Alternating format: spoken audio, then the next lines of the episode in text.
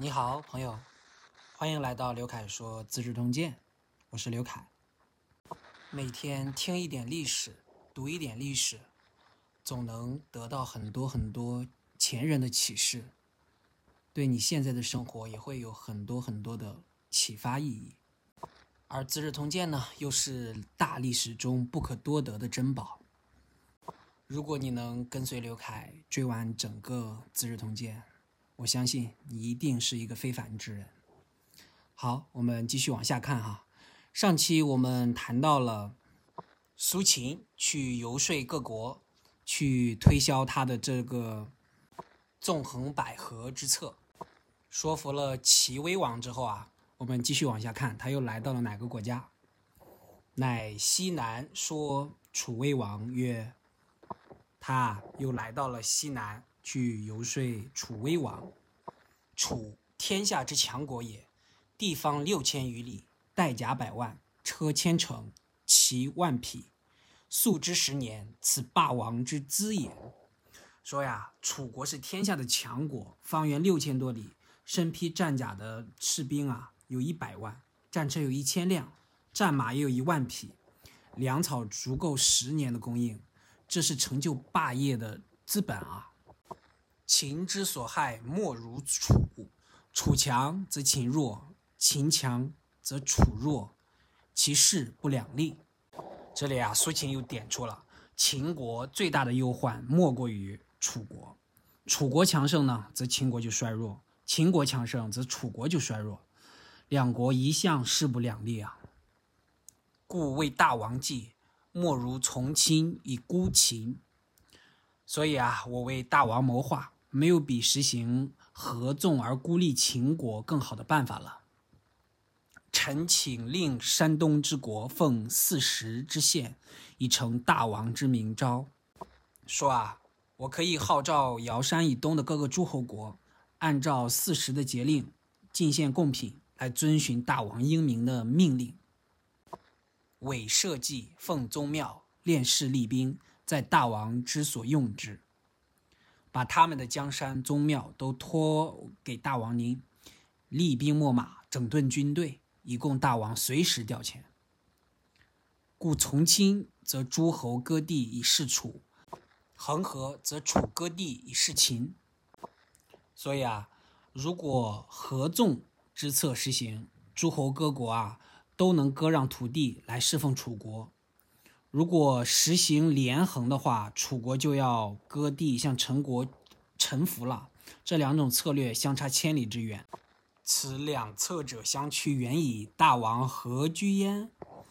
那大王应该您怎么选呢？楚王亦许之。楚王啊也被苏秦说服了，也采纳了苏秦的计策。于是，苏秦为众约长，并向六国北报赵，车骑辎重，拟于王者。经过这么一折腾啊，苏秦把齐、楚、燕、赵、魏、韩六国啊都给说服了。这六国的大王都采纳了他的建议。那苏秦呢，自然而然地担任了合纵联盟的首长，同时担任六国宰相的职务。往北返回赵国，向赵王复命时啊，随行的车马行李堪比六国的君王，真的是势头很高啊。我们继续往下看，齐威王薨，子宣王辟疆立，知成侯麦田忌乃召而复之。说啊，齐威王逝世了，他的儿子田辟疆即位，即齐宣王。宣王知道成侯邹忌出卖了田忌啊。就把田忌召回来，给他官复原职。燕文公薨，子义王立。魏成侯薨，子平侯立。说啊，燕文公逝世了，他的儿子即位，即燕义王。魏成侯逝世，他的儿子即位，即魏平侯。继续往下看，三十七年，秦惠王使西守妻齐魏，与共伐赵，以败从约。三十七年，也就是前三三二年的时候，秦惠王派西首强迫齐国和魏国与秦国联合出兵来进攻赵国，借此来破坏各国合纵的盟约。赵肃侯让苏秦苏秦恐秦使燕，必报齐。赵肃侯听说了，呵斥了苏秦。苏秦非常的恐慌，要求派他出使燕国，要报复齐国。苏秦去赵，而从约皆解。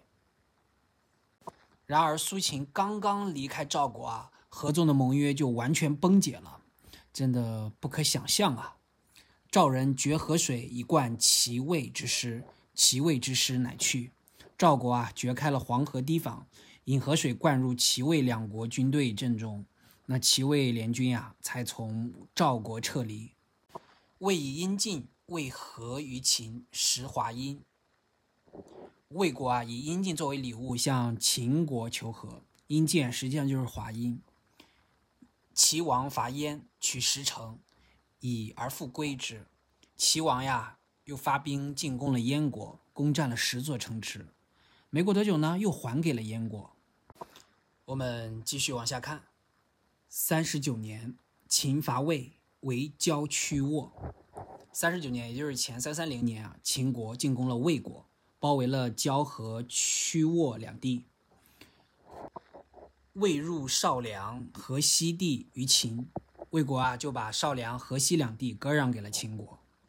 四十年，秦伐魏，渡河，取分阴、皮氏、拔郊。四十年，也就是前三二九年啊，秦国又来进攻魏国，越过了黄河，攻占了分阴、皮氏，攻克了交。楚威王薨，子怀王怀立。楚威王逝世了，他的儿子怀即位后，称楚怀王。宋公踢城之地，偃袭公踢城，踢城奔齐，演自立为君。宋公公踢城的弟弟啊，宋衍偷袭踢城，踢城逃奔到齐国，宋衍自立为王。我们先回顾一下苏秦这纵横捭阖绝世的计策啊，就这样轰然倒塌了。当初是多么费力的去把各个国游说啊，没想到在一瞬间就土崩瓦解了。这也是人心多变啊。我们继续往下看。四十一年，秦公子华、张仪率师围魏濮阳，取之。四十一年，也就是前三二八年的时候，秦国公子华和张仪带领军队围困魏国的濮阳城，攻占了濮阳。张仪言于秦王，请以濮阳复予魏，而使公子瑶置于魏。张仪啊，就向秦王建议，把濮阳啊再归还给赵国。又把公子瑶送到魏国做人质。仪因说魏王曰：“秦之欲魏甚厚，魏不可以无礼于秦。”张仪，因此来到魏国，向魏国魏王游说道：“秦国对待魏国如此雄厚，魏国对秦王可不能不讲礼仪啊！”意思是说，你看我们攻占了你的濮阳，又把濮阳归给你了。魏因晋上。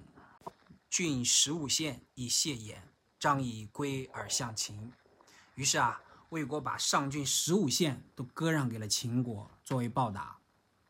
张仪回到秦国，担任了秦国的宰相。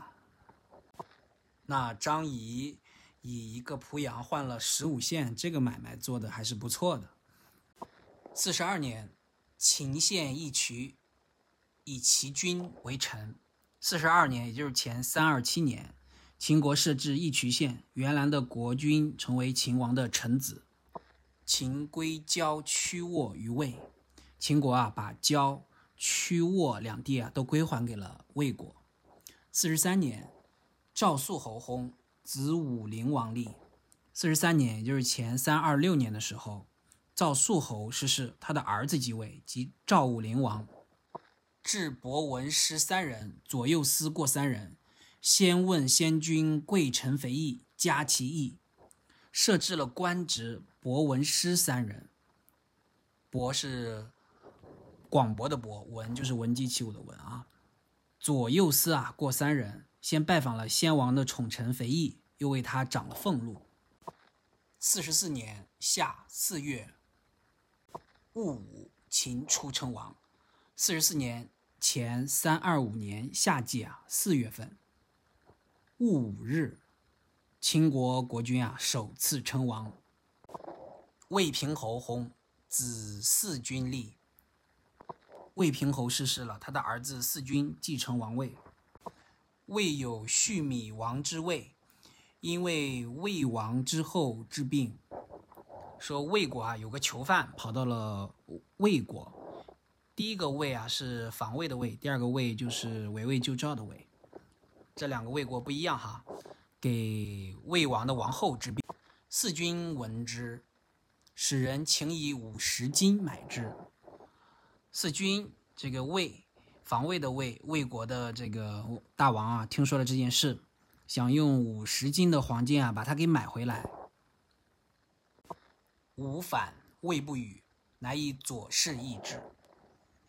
但是呢，前前后后他派了五次使者来要。那魏国围魏救赵的魏哈，魏国都没有答应，于是啊，就打算用左氏城来换，用一个城来换一个人哈。左右见曰：“夫役以都买衣蓄米，可乎？”那这个身边的臣子就进谏说：“大王，您拿一座城池来换一个囚犯，这合适吗？”四君曰：“非子所知也。”那四君就说啊，这你们就不知道了。福治无小，乱无大，法不立，诛不避。治理国家不放过一点一滴的小事，就不容易出大的乱子。法令不能保证实施，该杀的没有杀，虽有十左氏无益也。就算有十个左氏城，也没有什么用处。法力诛弊，失十左氏无害也。法治森严，刑罚得以贯彻，即便丢了十个左氏城也没有什么关系。看来四君还是非常有气魄的。魏王闻之曰：“人主之欲，不听之不祥。”魏王就是围魏救赵的魏王，听说了这件事，说这是魏国国君的愿望，不听从不太合适啊，因在而往，图献之。于是啊，就把那个囚犯送回了魏国，没有任何其他的要求。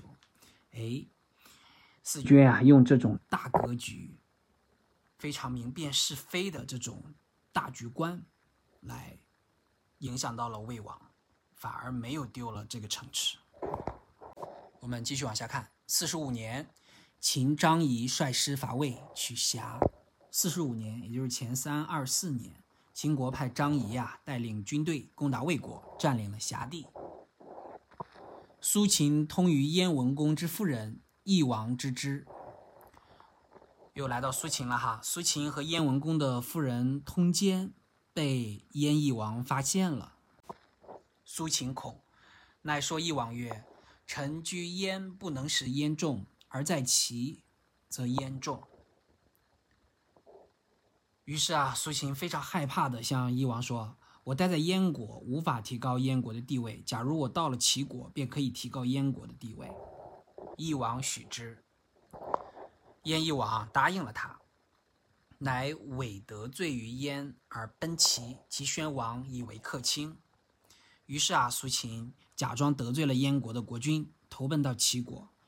哎，齐宣王也非常信任他，让他担任客卿。苏秦说：“齐王高公室，大怨佑，以明得意，欲以避齐而为燕。”苏秦啊，就劝说齐王大兴土木，扩建宫殿，开辟新的苑佑庭院，来展示齐王的功绩，试图用这个办法来削弱齐国，使燕国强大。我们继续往下。四十六年，秦张仪及齐楚之相会赤桑。四十六年，也就是前三二三年，秦国的张仪和齐楚两国宰相在赤桑举行了会议。韩燕皆称王，赵武灵王独不肯。韩国、燕国的国君啊，都以王自称，唯独赵国的赵武灵王不愿意称王，曰：“吾其实敢处其名乎？”他说啊，我还没有称王的实力，怎么能享有王的名号呢？令国人谓己曰君，他呀命令赵国的百姓称自己为君，不敢称王。四十七年，秦张仪自赤桑还而免相，相位。四十七年，也就是前三二二年啊，秦国张仪从池桑回来之后啊，被免除了宰相的职位，而担任了魏国的宰相。欲令魏先弑秦，而诸侯笑之，魏王不听。张仪啊，想逼迫魏国第一个向秦国俯首称臣，让诸侯各国效法魏国，但是魏王呢，没有听从。秦王伐魏，取曲沃、平州。于是啊，秦国发兵进攻魏国，攻取了曲沃、平州。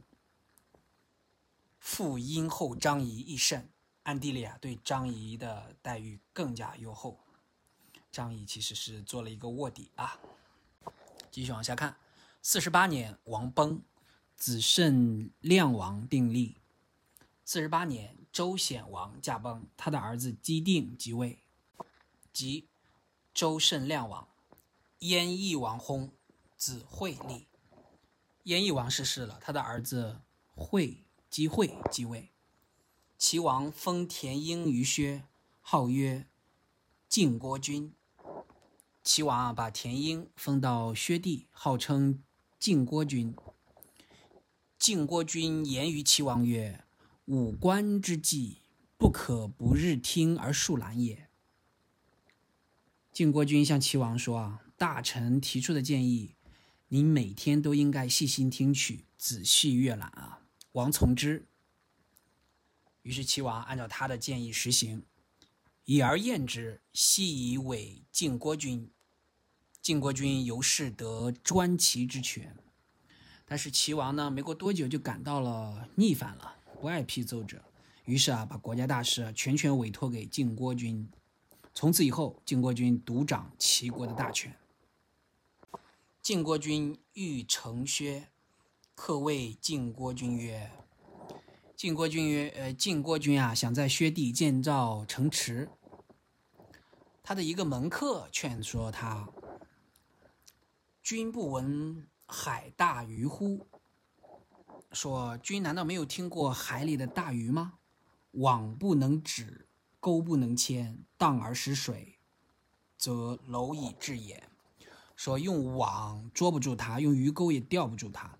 一旦从水里跳出来啊，就连小小的蚂蚁也可以把它制服。今夫其一君之水也。如今的齐国啊，就是您的海水。”君常有其悉以薛为。您能够长期的执掌齐国的大权，要薛地干什么呢？苟为失齐，虽龙薛之城道于天，庸足是乎？如果您在齐国的大权丢失了，就算是把薛地的城墙修得和天一样高，您又能保障得了什么呢？乃不果成。于是啊，建国君就吸收了这位门客的建议，也非常的有哲理哈，就放弃了修筑城墙的想法，尤其是在薛地。我们继续看建国君的故事啊。建国君有子四十余人，其贱妾之子曰文。建国君啊有四十多个儿子，其中有一个卑贱的小妾所生的孩子啊叫田文。文通堂，饶智略。说晋国君以散财养士，这个田文啊，风流倜傥，又有智略。他劝说晋国君广施财钱钱财啊，蓄养一批读书人。晋国君使文主家待宾客，宾客争欲其美，皆请晋国君以文为嗣。哎，晋国君啊，就让田文来主持家务，负责接待宾客。宾客啊，都互相称赞田文的优点，都提议田文为接班人。哎，这个田文真的是有谋略的哈，下了一盘好棋，把宾客邀请过来，让宾客来说他的好话。晋国君卒，文嗣为薛公，号曰孟尝君。晋国君啊逝世了，田文果然继位为了薛公，号称孟尝君。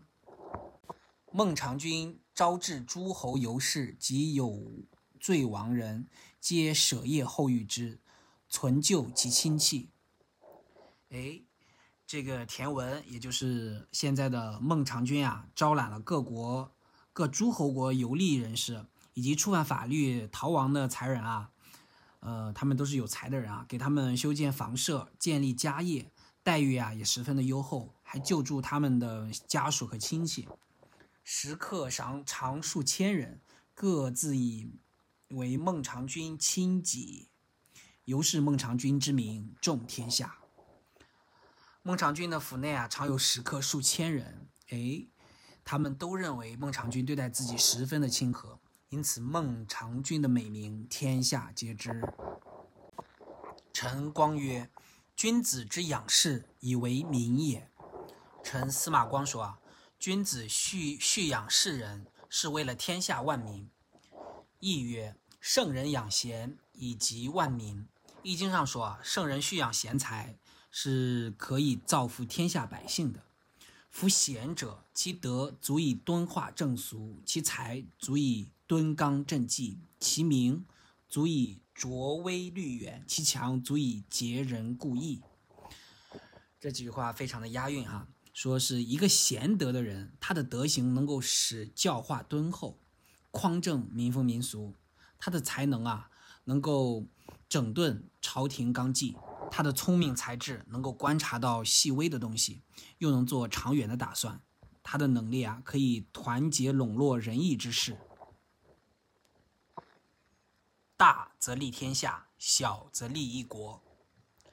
说啊，大的方面可以造福天下，小的方面呢，可以造福一国百姓。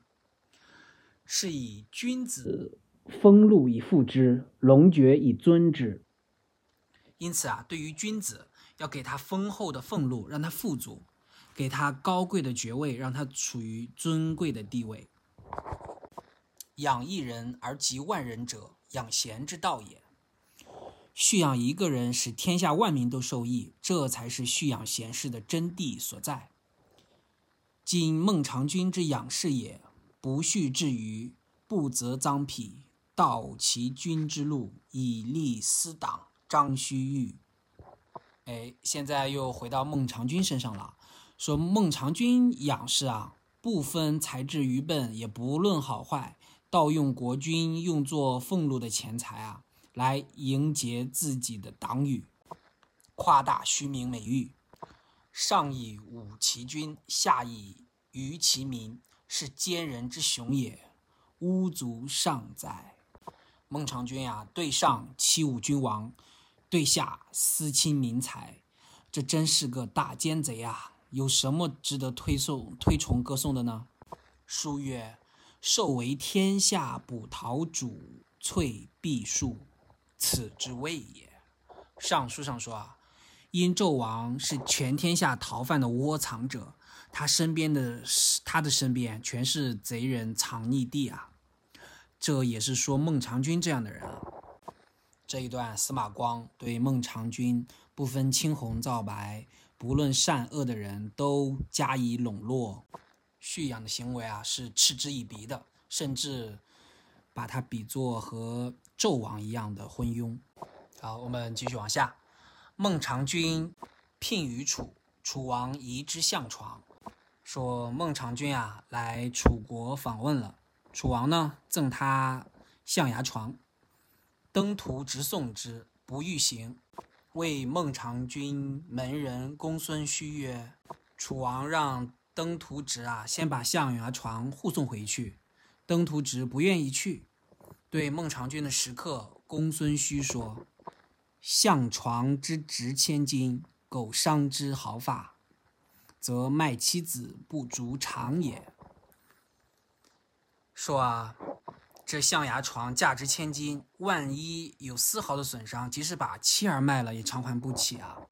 足下能使仆无形者，有先人之宝剑，愿献之。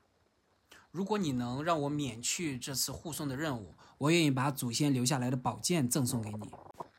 公孙胥许诺，入见孟尝君曰：“公孙胥答应了，进宫拜见孟尝君，说：小国所以。”皆志向应于君者，以君能振达贫穷，存亡既绝，故莫不悦君之意。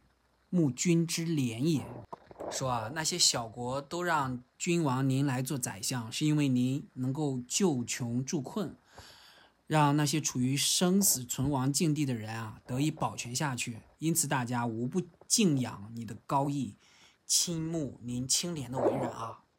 今始至楚而受相床，则未治之国将何以待君哉？现在您刚刚到了楚国，就收下了这宝贵的象牙床，那么到其他还没有去的国家，那些国家又怎么来款待先生呢？孟尝君曰：“善，遂不受。”孟尝君啊，被公孙胥的这段话也警醒了，说说。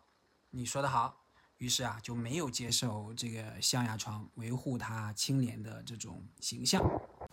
公孙胥屈去，未至中归，孟尝君召而反之，曰：“哎，公孙胥心里暗暗高兴，快步退出去，还没有走到中门，就又被孟尝君召回，说：‘子何足之高，志之扬也？’说你那么趾高气扬干嘛呀？”公孙胥以实对，孟尝君乃书门板曰：“于是啊，公孙胥也是比较害怕，把实情啊全都告诉了孟尝君。于是孟尝君啊在门板上贴着呃张贴了公告，说有能扬文之名，指文之过，思德保于外者，即入见。说有谁能够帮我彰显名声，帮助我制止过错？”即使私下里收受别人的礼物，也希望及时觐见。啊，原来孟尝君其实是想借以此来去明确自己的这种纳谏的原则。那真的也是惊出了公孙胥的一身冷汗啊！以为这个孟尝君要处置他，其实是来鼓励他的这种行为，因为他的劝谏是正确的。陈光曰。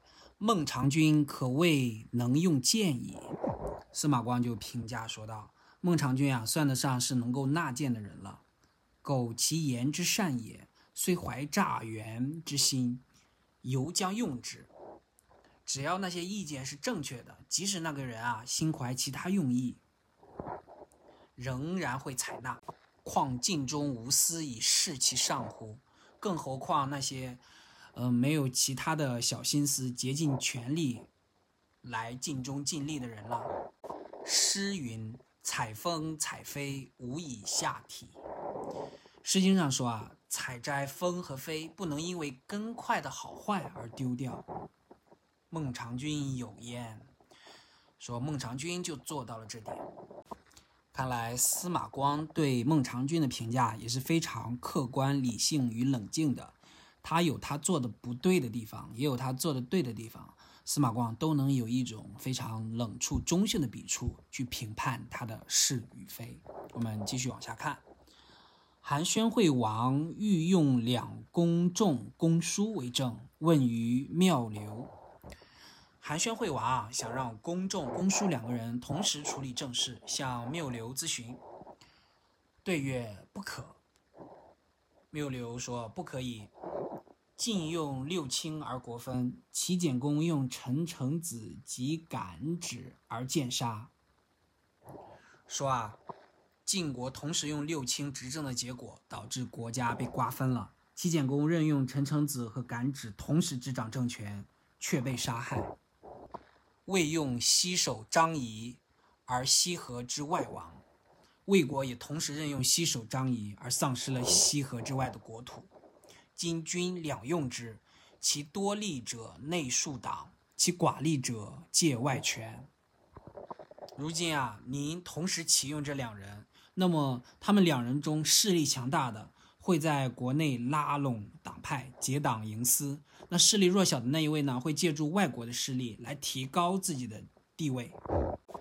群臣有内树党以交主，有外围交以削地，君之国危矣。哎，群臣之中，假如有人在内拉拢党派，欺侮君王，又有在又有人在外交结国外的权势来消减您的疆域，那您的国家就非常的危险了。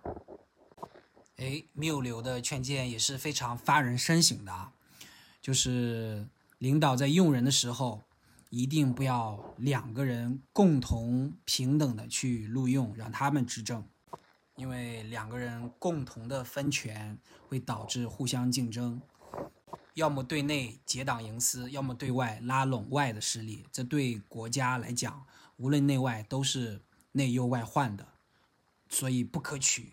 也引用了前面几个国家同时任用两个人执政的这种做法，而惨遭了非常可怕的后果，也基本上相当于亡国。所以，缪刘这样劝谏韩宣惠王是非常非常的。及时与深刻的。好，我们今天的分享就接近尾声了。你对哪一段历史是比较印象深刻的呢？是苏秦费了九牛二虎之力去到诸侯六国，成功游说了各国加入这个纵横捭阖的计策，最终呢，仅仅以秦国的一一个小招就崩溃了。这种雷声大雨点小，相当于烂尾的政策，还是魏国的四君宁愿用一座城池来换一个囚犯来严正法律，还是孟尝君用强大深厚的城府来招揽宾客，不论善恶好坏来博得美誉，还是缪刘这最后的劝谏：一国绝不能让。两位大臣来平等执政，否则容易遭到亡国之祸。好，到此为止啊，周显王时期的历史故事啊已经结束了。我们下期啊就开始周慎亮王的故事了。会发生什么精彩、跌宕起伏而又发人深省的故事呢？我们下期再见。